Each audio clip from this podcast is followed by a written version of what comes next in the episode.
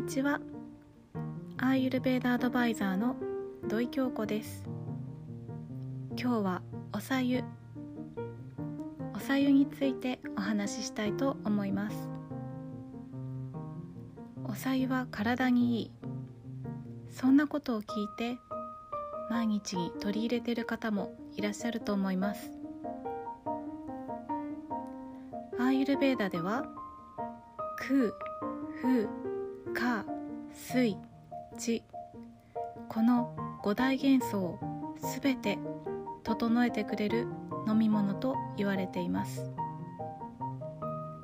私がおすすめするおさゆの飲み方入れ方は火を使って沸かす。ポコポコと泡が出るまでゆらゆらと湯気が出るまで。沸かした後に飲みやすい温度になるまでじっくり冷ます。深呼吸をしてゆっくりいただく。さまざまなストレスがある日常の中でほっと一息つきたい時。